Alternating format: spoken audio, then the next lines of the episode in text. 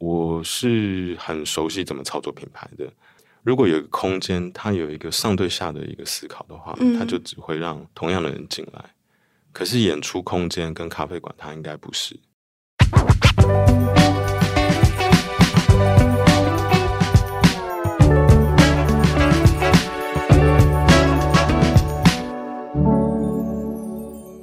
在设计里看生活，在生活里找设计。Hello，各位设计关键字的听众朋友们，大家好，我是艺兴，欢迎大家收听设计新商业单元。相信很多独立乐迷一定非常熟悉，位于罗斯福路三段巷口二楼的海边的卡夫卡。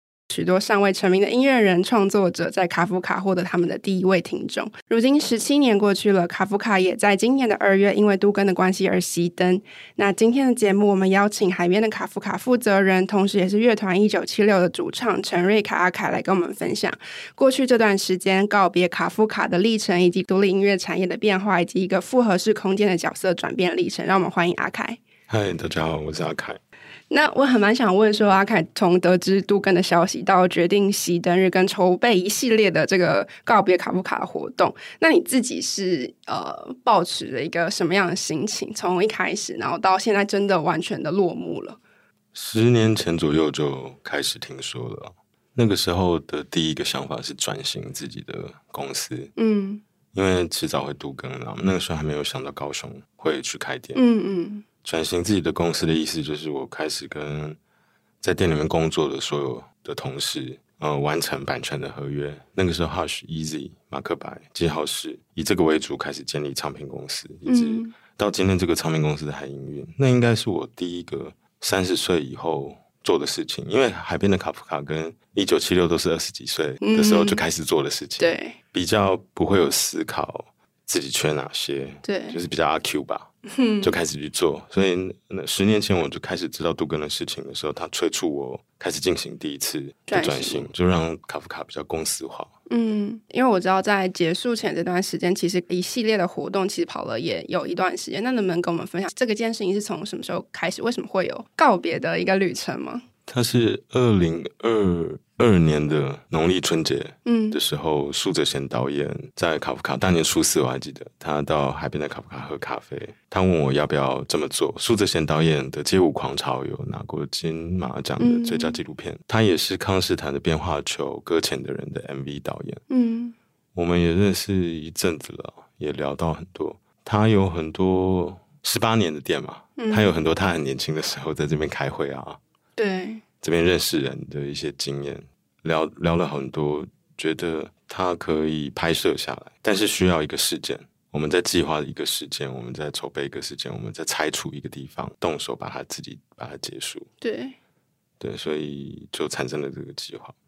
在这个告别卡夫卡的期间，其实包含很多音乐人的参与，然后也有很多老客人前来告别。然后我们在呃社群媒体上，包含卡夫卡自己的限动，也分享了很多大家回来这边回忆或者是告别的这个点点滴滴嘛。那其实我觉得里面承载了这是十七年多的光阴。那对于阿凯你自己来说，在这个期间有没有一个令你最感动的一个故事可以跟大家分享？一一个是真的很少，但是我其实有一个 有两个非常感谢的人。嗯嗯嗯，第一个是挪威森林的阿宽，嗯，挪威森林咖啡馆是九零年代应该说称霸公馆吧，就是他在公 馆，你们自己也都是客人啊，那个时候，对我们我们还是很年轻的乐团的时候都是客人。嗯、阿宽的风格很特别，因为店里面会放很吵的摇滚乐，别的咖啡馆都是古典爵士嘛，对，嗯。会每天都去挪威森林咖啡馆。嗯，我跟阿宽说，我也很想要有这样的地方，但是想要也有演出，因为那时候七六刚回归。对。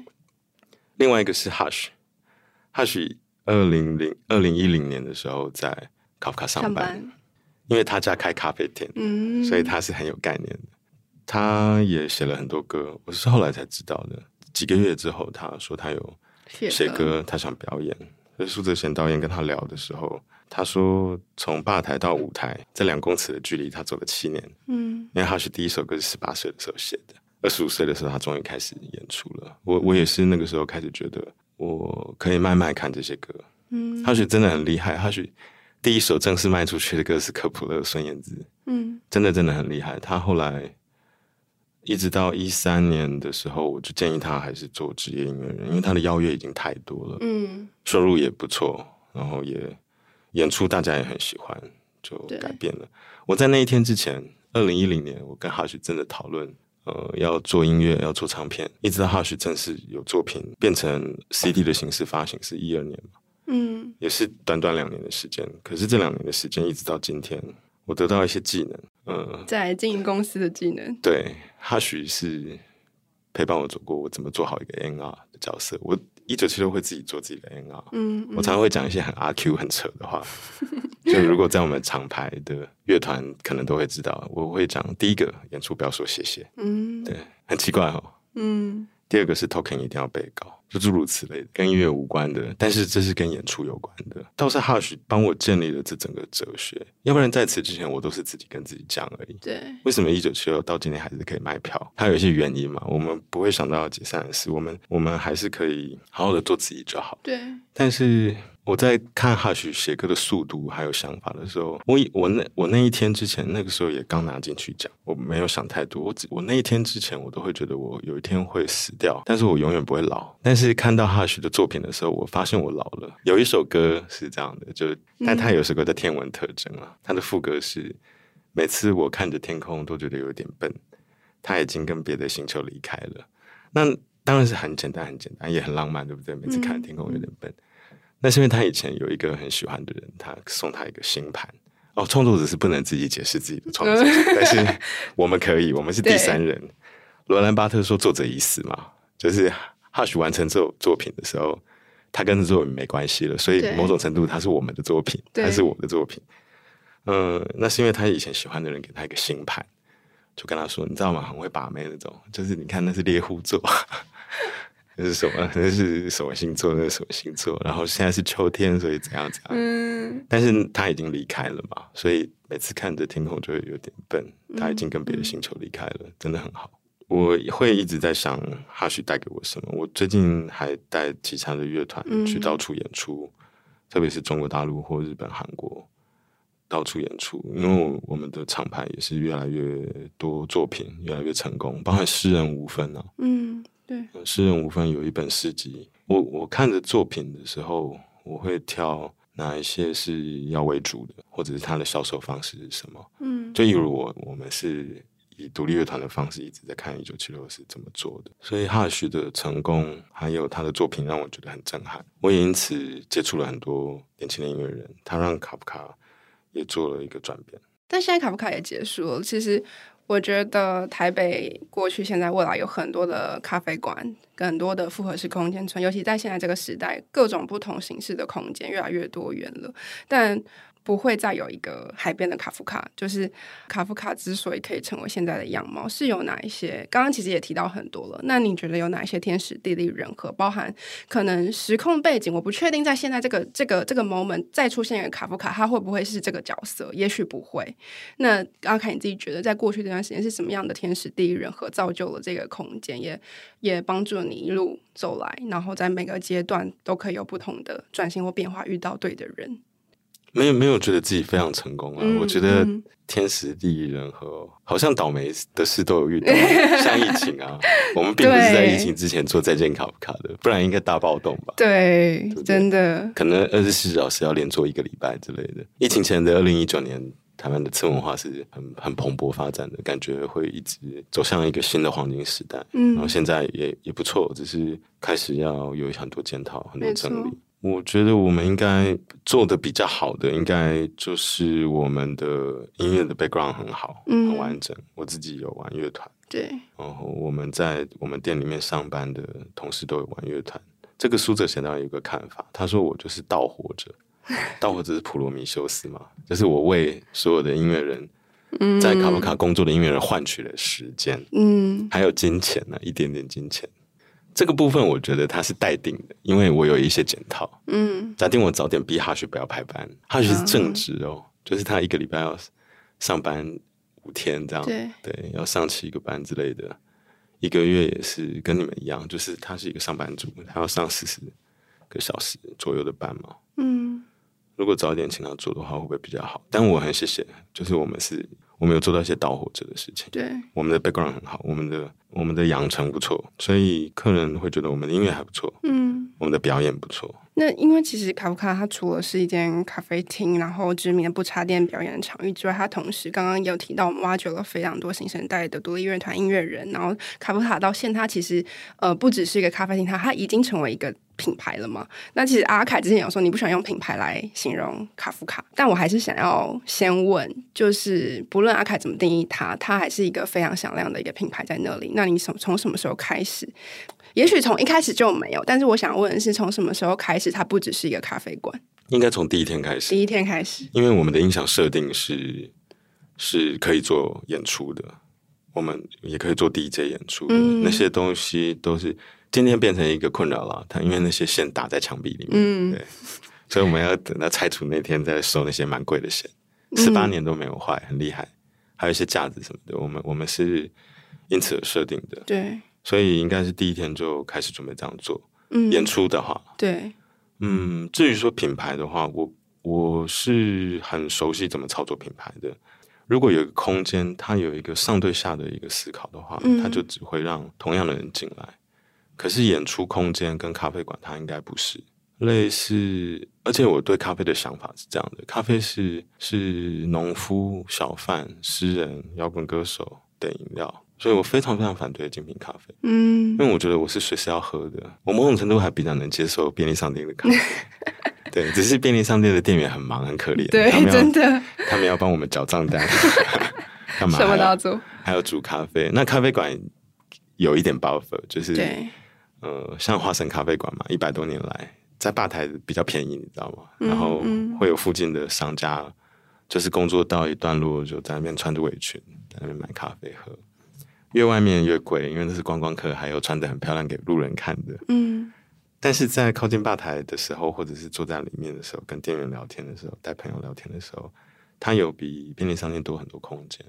可是便利商店这样去思考咖啡是很正正常的，因为咖啡因很好嘛。我最近看老高的节目，我才知道原来对身体也是很好的。以前我以前我没有注意过，以前我还以为它只有对灵魂很好。嗯我现在觉得他对身体，身体也很好，身体跟灵魂很好，难怪我每天都喝很多咖啡。然后我我真的灵魂很富足，对我真的是一个很灵灵魂很充满的人，觉得很很有意思。对我这就是我的品牌的想法。我、嗯、我觉得他他应该是欢迎所有人，而且他应该是由核心者创造的，嗯，然后他应该是具备生命力，他会改变的。例如说，有一天如果欧汉 i m i n e s 的主唱接下了这个品牌，对，他就会变成会讲韩语的品牌。嗯，欧汉是我我现在的的同事，海边的咖啡的同事，然后他是 i m i n e s 的主唱。对，但他们去韩国表演的时候，他全程讲韩语啊，很很帅，好厉害。嗯，我觉得 i m i n e s 也很帅啊 i m i n e s 第二张专辑就入围了金曲奖。然后他是我的助理嘛，虽然我没有签 Imanes，我没有签全部啦，我有一部分的 Imanes。嗯，可是你看，前一年是康斯坦，后一年是 Imanes，就是我觉得每一年我们都会去吧，对，所以这也很好笑，嗯，对，所以我我们作为品牌，我认为也是非常成功的。然后因为、嗯、因为这个哲学的关系，有一天我们我们还是会有一定程度的转变。如果这个品牌就是我，就是一九七六，就是很多小型品牌是这样子的，对，它会它会代表了。这个部分它有一定程度的生命力，也有一定程度的寿命。嗯，如果卡夫卡是说我们全部都是包豪斯、科比一，那就讲完了。对，嗯，运气很好，红个十年。嗯，但是他应该要慢慢慢慢改变。然后什么是隽永的，什么是经典？嗯，我可能要修改这个话吧，就是它是隽永的、经典的，但是它不是不可变的。应该是说，我反对一个上对下的品牌。嗯，我想要一个下对上的品牌。不管你是任何人，你进来之后，你都可以在这个空间找到一个你的位置。不管你是你是爱医院的，或是你只是坐下来点一杯咖啡，或者是你只是利用一个这个场域跟某一个对你来说很重要的对象交流，或者是你是来听听音乐、看表演的，其实它不会限制所有人怎么运用。这个空间，所以它才会成为那个、那个、那个地方、那个场域的众多人某一个时间点的回忆的一部分。对对，当我们挂上彩虹旗的时候，我们也排斥了反同的人嘛。嗯，这是我们还是会有一些底线，但是所有的人都是，就是我们并不会说我们兼容并蓄的欢迎包含反同者。嗯嗯，当然，对，包含恋童癖、嗯、这些人品质差不多嘛。然后我们我们无法无法这么心心胸无法那么宽了。嗯，但我们提供的的的确是你今天穿红色的来，你就是最丑的。你今天买一把很好的吉他，你上了台，或者你你写了一首超棒的歌，但是你带了很烂的 keyboard。嗯，上了台，今天还是要靠你，今天还是要看你，你留下的东西都还是会留下。我们这来自没有 FB 的时代，对，好险有 Flickr，好险，但好险有 Flickr。对，我后来发现很多朋友在寄照片给我们，都是用 Flickr。嗯，好险，很有趣啦。至少我们是网络时代的，我们留下足迹啦，而且没有被忘记，这很棒。对，对，这些都很好。因为刚刚阿凯有说，其实卡夫卡是不具备公益性的。那包含他在整个历程里面，他在产业里面定位他的商业可能性，以及呃，不管是我们签下的艺人，或是在这边表演的人，他的商业的可能性都是存在，而且是被阿凯你考虑进去的。那阿凯，你觉得海边卡夫卡作为音乐表演者，或是各种类型的创作者，他为这些人创造的？的那个有形跟无形的价值是什么？如果我们谈商业面的部分的话，我还是要保证说我发得出薪水，还有公司能成长，它有什么曲线？嗯嗯，所以它比较讲起来比较不帅，可是 可是公益性的话，我曾经觉得四大公园会有公益性，嗯，但是龙泉里包含龙泉里这四大，可是我觉得它其实是可以共存的啊。是不是？但是失败了，因为李明就是台北市的房价是很高的。嗯，那他在台电大楼站，我说师大也是，嗯嗯、然后靠近师大。我年轻的时候都在那里嘛，九零年的时候，那个时候很蓬勃，路上很多怪人，很多外国人，很多也不一定拿着酒啊。嗯，就是整个师大公园是非常强力的。对，就是池袋溪口公园嘛。嗯，对，它有。它有一点点边缘，可是其实有文艺，嗯、有很多创造力。附近的店都很扯，都都也没有很大声了。其实地下社会在地下室，你人在那个土托鱼缸，你听不到，嗯，那个那个声音嘛，嗯。可是路上的人不一样，颜色很多。对，我说的是二零一三年是地下社会熄灯之前的。对，嗯，师大公园是台北市民共有的。它也是观光客可以有的，所以那个地方有公益性，但是那样的公益性要政府机关或者是居民一起共同达成。因为有一件事也没有错，就是那里的房子很贵，他可能是累积了三代的财富，去还要付房贷，加上付房贷去努力去买了一个很很安身立命之所。那附近的房价一平要一百多。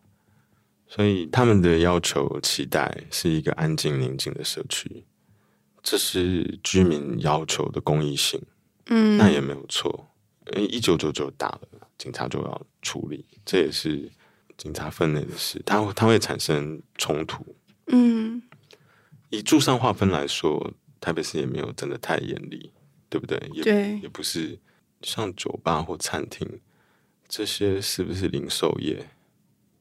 就有好多东西要认定，而且、嗯、而且，如果你看南韩跟英国的话，他们是不违法不罚嘛？对，就是关于这个行业了。然后英国甚至百人以下的演出场地，你只要能做演出，你甚至不用缴税。他要鼓励次文化的的蓬勃发展，所以有整个街区会产生很很多乐团、很多音乐人、很多新的团，还是会一直从英国来，从几十年来都是这样子。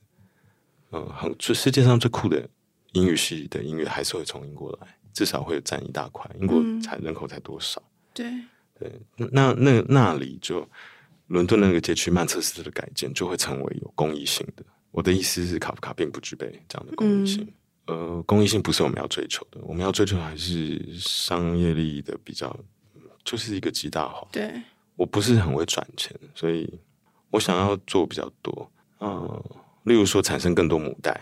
例如说这，这这张唱片如果赚钱了，因为陪我们走过疫情的是被动收入了。对，它让我们还是可以持续付薪水、付房租，而不是因为店都不能开，也不能做演出啊。嗯、有一天也有可能会有类似的状况，或者是也许其他更糟的状况都有，都有可能。那什么可以让一个文化公司还是继续有生命力？这个才是最主要、最主要想象的。嗯，而不是说，呃，就是赚多少钱是次之啊。那我甚至也有也有一个想法过，就三四年前也想找人来管理公司，因为在扩扩充的时候，后来没有。后来我们把公司拆开来，我们现在唱片部门是一个新公司，有投资者的。然后餐饮通路，我们就去高雄了嘛，对，我们就开始站店了。啊，我们也用法人的姿态去投资其他的。的东西就是用海边的卡夫卡去做戏剧啊，去做什么的，嗯、我们我们也会开开始进入新的学习。对对，所以主所重的还是生存啊。嗯，我觉得很奇妙，是因为我刚好是在二零一三年、一四年到师大念大一，嗯、所以我刚好。处于一个时代的，就是他的对他的下降，我刚好经历了师大小公园重整，开始不会有人在那边表演的那个阶段，对。所以我其实这一些所有的资讯呢，包含他过往的样子，或是他促成了什么样的改变，我其实都是从文本里面获取读来，但是就是，就我觉得这这个很有趣。他他以前是闹哄哄的时候，居民并不一定比较开心。他现在很丑，但是很某种程度也很漂亮。嗯，这是同时存在的，就很多水泥嘛。对对，很多新弄过去的树，然后你看不出来那里面是什么。如果有一天人类文明毁灭了，那边可能就不会被定义为古迹了，因为那边什么都没有。嗯，对。哦，我们的下一代人未来或者是外星人来挖的时候，哦，这里面没有吉他，这里面没有乐器，那这里面以以前一定没住人。或者这里面只是住宅区，嗯，只是这样子而已。那当然，卡夫卡的生命就像刚刚阿凯讲，是透过很多不同的未来的可能性去延续的。那就论罗斯福路上的海边的卡夫卡来说，阿凯会觉得他现阶段任务已经完成了吗？完成了啊，因为他三年以后他会变成一个几十几十层楼高的漂亮的大楼，所以它它已经完成了，它会留在大家的 IG 里面。嗯，这这也很好，因为我。真的考虑回去那个地方，我真认真的考虑。嗯、我们附近有个地标啦，它不会改变，就是台电大楼。那如果就是，当然现在再重新回来，跟十七年前在做这件事情，应该会有一个很蛮巨大的转变嘛？那阿凯想象说，重新去想象一个承载音乐表演或者是其他很多东西的复合式实体空间，它再出现，跟它过去。会有什么样的差别？我首先是融入社区，因为我们其实也会聊到高雄的海边的卡夫卡。嗯嗯、我我第一件事做的，我觉得过去未来的差别不太大，只是说我们的做法，因为咖啡厅还是需要社区的参与嘛。他们是最主要的客人。十八年来，海边的卡夫卡公馆也是。我讲的社区包含台湾大学，我最最常来的就是经济系了。嗯，然后还有社会所，对，最常来的，我们最常遇到的。嗯。我看到他们的 P P D D 的版，他们的戏版上也会说到第二戏版，其实就是海边的卡夫卡，对，要要讨论事情。最近在高雄也是这样子，嗯、就是也并不是说以后的开新店会怎么想，因为去年才刚开。对，在盐城区附近的咖啡厅，老板也会过来看看，我们也会去盐城区，但是去盐城区，盐城区很厉害啊，嗯，盐城区是高雄最多。你你有去过盐城区？高雄的 盐埕区就是高雄最厉害的很多小吃的地方，当然有几个啦。嗯，我可以工商他们，就是有盛味汕头火锅，然后阿进柴拉米。对，我真的超久没去高雄了。对啊，这些你都要去哦。等一下你要写起来。小小西门炖肉饭啊，然后小提咖啡，就是我我没有我没有。我没有很久没有当一个咖啡店的粉丝了，但是因为我去那里吃早餐，然后那个阿姨会说：“你有吃饱吗？”就叫爸爸。对啊，我就觉得很感人。嗯嗯，他做的比早餐店浪一点点，然后有一个吧台，还是咖啡厅的装潢，一百五十年前那种咖啡厅的装潢，小提咖啡。嗯，盐城整个是很很活泼的，但我们又有点边陲，只是因为我们外面窗户外面真的是海。真的，我们有占据一些优势。嗯，真的是海边的卡夫卡。对对，去年台湾设计展的时候，那个设计展也瞧了一只猫，正对着。我觉得他们很很体贴啊。嗯、我们那个时候刚开嘛，我们第一个月就觉得以后就来高雄就好了。嗯，就是社区的参与程度。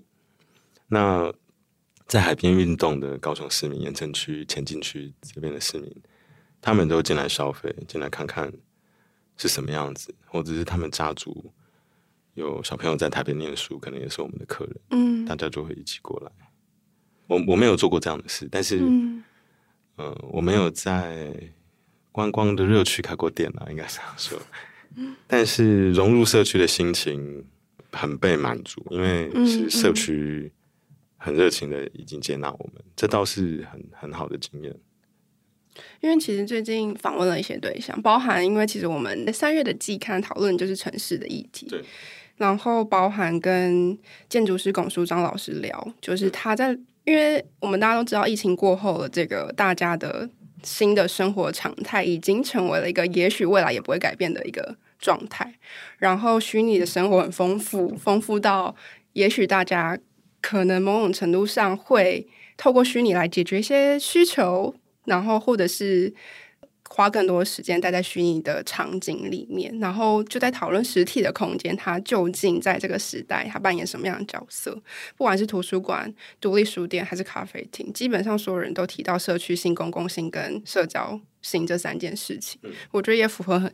很符合刚刚阿凯你，你分享的部分。我我时常会回答这个，是因为在所有的题目里面都认为卡夫卡具备公益性。嗯，就是所有的朋友的设定，当然也很感谢，因为好像觉得我是那个做善事的员外，积善人家庆有余，这样。嗯，可是我不是，而且我觉得，我觉得城市的走向说起来很有趣，我觉得不是任何的。里或者任何的社区或者是任何的公司可以做到，其实市长才做得到。嗯、说真的，这是认真的，只有市长才做得到。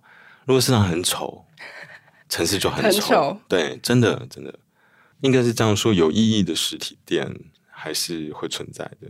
你你不会去一个像无菜单料理啊，嗯、你要怎么在网络上做到？你你在那边等嘛？而且你吃铁板烧的时候，你不聊天的嘛？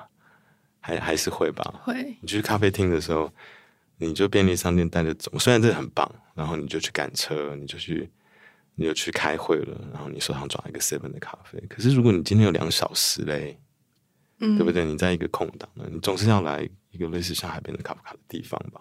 嗯，对，它会改变什么？或者你你随便要交一个论文，交一个东西，或者是你在网络上跟人家聊天，你总是要有一个地方可以对待着。对，然后改变你的 vibe。你说现在什么无人商店很多，我们知道讨 NFT 很流行，你在讨论的是，你知道感觉现在讨论别的平行宇宙的事情。那你回头看，你的生活又不是这样子。对啊，对，我们还是去便利商店缴费啊，我们还是去找一个咖啡厅啊，我们还是去生活。但是它这整个城市区对你越来越来越不友善了，因为很多人在讨论这件事情。真实存在实体店的拥有者感受到了最大的 impact，并不是没有消费者，而是租金成本很高。台北市是这样的。换句话说，我们要提提供更贵的商品，所以台北市不会再有人修雨伞了、修改衣服什么，这是台北市的损失。然后这也是居民的损失。嗯。但是这种损失，透过在台北市有房子的人的房价的上涨，他可以得到补偿。他可以去新北搞定这件事，慢慢就他就要去桃园搞定这件事。嗯，等到他要去苗栗搞定这件事的时候，他就会想要搬家了。那现在罗斯福路的卡夫卡结束了，你有想过是谁会来接续他吗？嗯，我们的邻居也有很多很棒的啦，但他不见得是咖啡厅，像 Manga Sick。嗯，对，Manga Sick 在我们隔壁巷子，他是在个地下室，他们甚至自己有代理出版发行漫画。嗯嗯，在。漫画还有地下出版，他们应该是台湾最重要的。他们也有做文字出版，一个朋友的小龙，他要写一个音日本音乐书，很酷，就是日本的说 underground 的的一些音乐的一些笔记、一些整理。嗯，对，Magazine 我很推，就是在整个公馆。另外一个是乌云，乌云是一家餐厅，它是一个缅甸菜，我也几乎每天都去。它大概有一万张黑胶吧。可是它也从来没有以这个为卖点去强调什么，只是每个客人都会发现。对，真的要找什么歌，应该找不到，因为地下室还有，嗯、有破万张黑胶，好好可怕。嗯、呃，东西很好吃啊，他们就是来自缅甸的一个家族。我觉得就是，就是为什么。感觉总是离不开那边的感觉，因为像比如说现在我们工作的时间的空间都已经解放了，我们不需要进办公室，然后我们全远距工作。嗯、然后有时候你就是不想待在家里，对，即便你家里是有可以工作的空间，你都还是会想出门。那出门既不想待在家里，又不想来公司，那要去哪里呢？嗯、台北是绕一圈，结果我还是回到师大公馆那一带。但是你你现在讲的还是有点城市生活啦，对啊、这个这个我我体会。我我很有体会，因为我们自己的录音室也在办公室里面嘛。嗯。但是疫情的时候，理论上要产生很多的东西，可是也不会。就如果有机会的话，我会稍微还是想办法去移动。嗯。那我最常做的是，我最常做的是搭火车。我觉得台铁超棒，就是在疫情期间的深刻感觉。然后，二二一年开始。第一开始筹备嘛，二二年开店，我会从高雄搭搭火车往东、嗯、往东部走，那人很少啊，就戴着口罩，而且坐很久，有时候肚子很饿又不能吃东西，那个时候很惨。但我的确也是会很想往外走。那因为其实刚刚有稍微。呃，聊到高流卡夫卡嘛，对于阿卡来说，你对新空间有什么样的想象或期待？虽然刚刚有提到一点，但呃，如果我们现在就只有新的空间来去想象，或者是呃回应这个时代的需求的话，阿卡你是怎么想象的？北流卡夫卡是功具备功能性，嗯，它有一半是跟陈建奇老师合作的，他是陈建奇老师的练团师、排练师，然后我是一部分的股东。我们比较大的股份是一个公关公司叫新世纪，嗯、然后跟台湾前几前三大的音响公司文林音响，它解决了很多技术上的问题，而且贝鲁卡夫卡它的主要服务的对象可能是在主展馆订场地的对。音乐人、音乐团体，然后并不是附近的社区，附近的社区还没好，嗯，可能未来三年吧，陆陆续续会好，所以到时候会有现阶段在合约到达之前，嗯，在来之前。高雄的海边的卡夫卡是百分之百的海边的卡夫卡，是我独资的。嗯，它的功能的确也是相很相同的，但是因为它在店的一楼，而且盐城区本身已经很活泼，对，能力很强，商业能力也很强。我们走三四百公尺也是博二，嗯，就是靠近 Live Warehouse，然后那边常常会有市集，有些活动。我们做从博二特区一直进入到到那个大成路这边，就有港源牛肉面。芙蓉饭店这边有一个连馆，我们是其中一个点，嗯，然后靠海，所以它对整个社区来说有一定程度的积极意义。对我，我们我们会这样去思考自己可以做的事啊，嗯、而不是该做的事。对，做生意就是要生存，要赚钱，就没有该做的事，就嗯，就想做的事了。对。那如果回过头来，就是现在要跟公馆卡夫卡做最后的道别，阿凯会想跟他说什么话？已经已经那个已经道别他太多次。对我我在七六演出的时候，我们最后的时候真的不能再安可了，安可两次吧。我我觉得最后一个音符还是要落下了，终终、嗯、于还是要终幕。我常常在想到地下社会，而且我们鼓手也是地下社会的团队里面的。我觉得有终点是好好很好的事情，而且你可以知道自己的终点，真的是超级幸运嗯的事情。嗯、而且你，可以你提前准备了十年，对，你可以计划。这个终点真的是超级超级幸运的，他并不是怪兽打来的时候我们在楼下哭，对。不可以啊什么的，也没有什么好不可以，因为可能只有你在哭吧，那种感觉。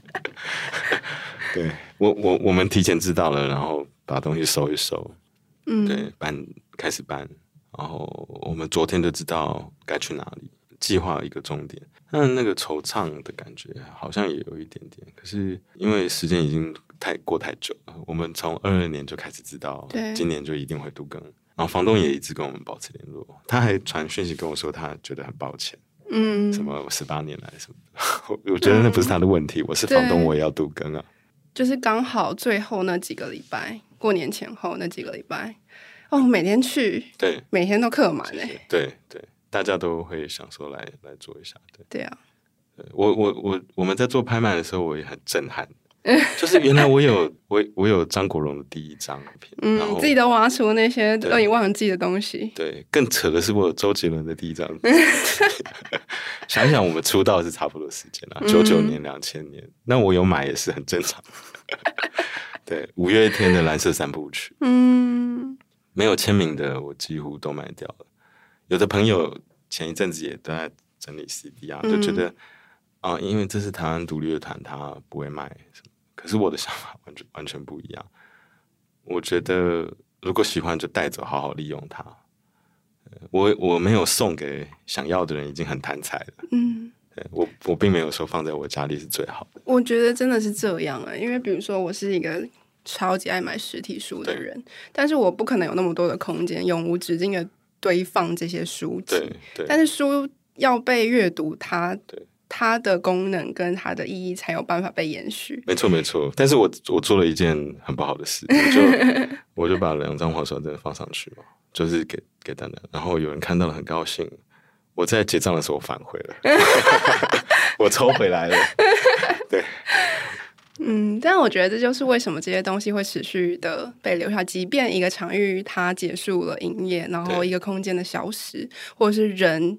也有世代的转换，但是有一些东西它会持续被留下，因为不管是文字、音乐还是任何文化载体，它其实都是透过流动来持续的、持续的诉说它的故事，或是它背后的创作者想要告诉大家的事情。对，而且而且我我今后跟跟过去，我还是一个唯物的人。嗯，我不会去，我不会去花时间追寻虚无。或者是销售虚无，你知道吗？嗯，对，嗯嗯。但是我会去收集 Beat Generation，嗯、我会去 收集各种版本的在路上啊这些。嗯嗯。打字机是圣洁的啊，裸体午餐，我会还有还有威廉布洛克的诗集，就是我会对，我会收集回来，我会尽量的看，我会。还是很唯物的，嗯，但是有新版本推出，或者是我要搬搬动这些的时候，如果有人要买走，有人要带走，是非常好的。我会很怀念过去十八年了，但是我其实超怀念这一阵子，嗯，就是我会超级怀念这一阵子，就是我们怎么去结束一个店，总很少人谈吧，嗯，我应该是台湾谈最多，好像很不甘愿，这样？对，一个店要结束了，然后讨论最多次的，应该就是我。到现在真的已经结束营业，还是？我觉得这个收拾的过程好像在一个时空的裂缝中。对，对，我我我最近会去研究一下我们破纪录，我们有没有超过四大社社会？毕竟有十八年的物件跟岁月正在被收拾。对对，然后楼下公馆河岸留言是四月底，他们四月底租约到期。嗯。他们可能可以做到拆除前，我觉得房东应该是我们不同房东，但是那个房东应该人蛮好，可以商量。嗯啊，有一家店可以推荐了，Coffee Loopy。嗯，就以前的牛肉面开了一个很可爱的小店，那三个老板就是三个男生煮咖啡当老板，那三三个男生很像偶像团体，长超帅的，就是应该应该是要去签他们，就是瘦瘦高高的，然后。很整洁，很很日韩通的男生，嗯，对，嗯、对，以后他们就是公馆的扛把子，就不管怎么样。那个地方还是持续会有新的新血，新的东西加入。那今天非常谢谢阿凯来到我们节目分享卡夫卡的故事以及这段告别卡夫卡的历程。那相信虽然罗斯福路上的海边的卡夫卡熄灯了，但他的精神跟影响力会持续被我们每一个人带走。那在音乐的路上或是人生的路上都占有重要的位置，未来还是有可能透过任何形式再次回到我们身边。那除此之外呢，也欢迎持续锁定设计关键字 Podcast 或到 S。的脸书官网、IG 社群来追踪我们设计关键字，我们下次见，拜拜，拜拜。